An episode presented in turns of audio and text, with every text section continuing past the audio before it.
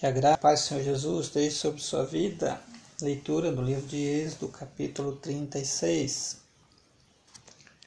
Assim, Bezalael, Aoliabe e todos os homens capazes a quem o Senhor concedeu destreza e habilidade para fazerem toda a obra de construção do santuário, realizarão a obra com o Senhor, como o Senhor ordenou. Então Moisés chamou Bezalael e Aoliabe e todos os homens capazes a quem o Senhor dera habilidade e que estavam dispostos a vir realizar a obra. Receberam de Moisés todas as ofertas que os israelitas tinham trazido para a obra da construção, de construção do santuário, e o povo continuava a fazer voluntariamente ofertas, manhã após manhã, por isso, todos os artesãos habilidosos que trabalhavam no santuário interromperam o trabalho e disseram a Moisés: O povo está trazendo mais do que o suficiente para realizar a obra que o Senhor ordenou. Então Moisés ordenou que fosse feita esta proclamação em todo o acampamento. Nenhum homem ou mulher deverá fazer mais nada para ser oferecido ao santuário. Assim o povo foi impedido de trazer mais, pois o que já haviam recebido era mais que o suficiente para realizar toda a obra. Veja que aqui está falando de ofertas voluntárias, né? Todos os homens, versículo 8, todos os homens capazes dentre os trabalhadores fizeram o tabernáculo com dez cortinas internas de linho fino trançado e de fios de tecido azul, roxo, vermelho, com querubins bordados sobre eles. Todas as cortinas internas tinham o mesmo tamanho, 12 metros e 60 centímetros de comprimento por 1 metro e 80 centímetros de largura. Prenderam cinco, cinco cortinas internas e fizeram o mesmo com as outras cinco em seguida, fizeram laçadas de tecido azul ao longo da borda da última cortina interna do primeiro conjunto de cortinas internas, fazendo o mesmo com o segundo conjunto. Fizeram também cinquenta laçadas da primeira cortina interna e cinquenta laçadas da última cortina interna do segundo conjunto. As laçadas estavam opostas umas às outras. Depois fizeram cinquenta ganchos de ouro e com eles prenderam um conjunto de cortinas internas ao outro, para que o tabernáculo formasse um todo. Com o total de onze cortinas internas de pelos de cabra, fizeram uma tenda para cobrir o tabernáculo. As onze cortinas internas tinham a mesma medida, treze metros e meio de comprimento por um metro e oitenta centímetros de largura. Prenderam cinco cortinas internas num conjunto de outras seis no outro conjunto. Depois fizeram cinquenta laçadas em volta da borda da última cortina interna de um dos conjuntos e também na borda da última cortina interna do outro conjunto.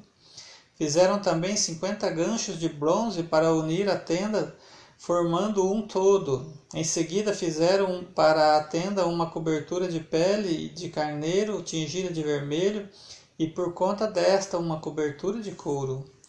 Fizeram ainda armações verticais de madeira de acácia para o tabernáculo.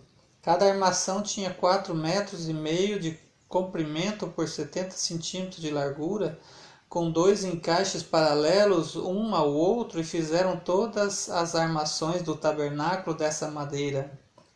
Fizeram também vinte armações para o lado sul do tabernáculo, e quarenta bases de prata para serem colocadas debaixo delas, duas bases para cada armação, uma debaixo de cada encaixe para o outro lado, o lado norte do tabernáculo, fizeram vinte armações, e quarenta bases de prata, duas debaixo de cada armação. Fizeram ainda seis armações na parte de trás do tabernáculo, isto é, para o lado ocidental, e duas armações foram montadas nos cantos da parte de trás do tabernáculo. Nesses dois cantos, as armações eram duplas, desde a parte inferior até a mais alta, colocadas numa só argola, ambas feitas do mesmo modo. Havia, pois, oito armações e dezesseis bases de prata, duas debaixo de cada armação. Também fizeram travessões de madeira de acácia, cinco para as armações de um lado do tabernáculo, cinco para as do outro lado e cinco para as do lado ocidental na parte de trás do tabernáculo.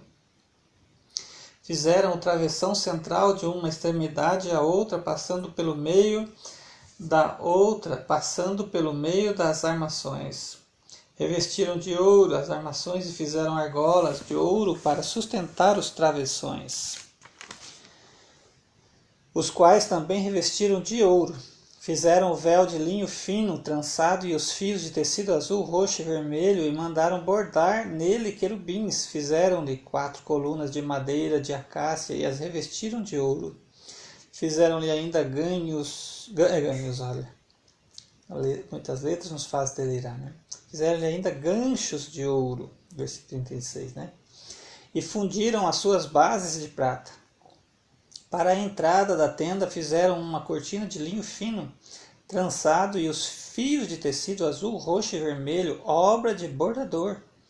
E fizeram-lhe cinco colunas com ganchos, revestiram de ouro as partes superior e lateral das colunas e fizeram de bronze as suas cinco bases. Essa foi então a leitura do capítulo 36 do livro de Êxodo. Veja que num tempo que não existia máquina fotográfica, a descrição nos mostra uma fotografia, né? É simples aqui, é só mais fácil, tendo coração de preguiçoso, achar uma foto na internet, né?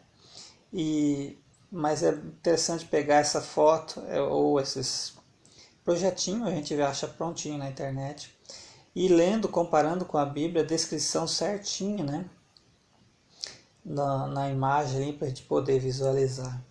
Mas veja também que Deus tem um cuidado especial com o seu templo, com a sua morada. O cuidado especial de Deus é com você, porque Ele habita no coração de todo aquele que crê em Jesus Cristo como seu único e suficiente Salvador, né?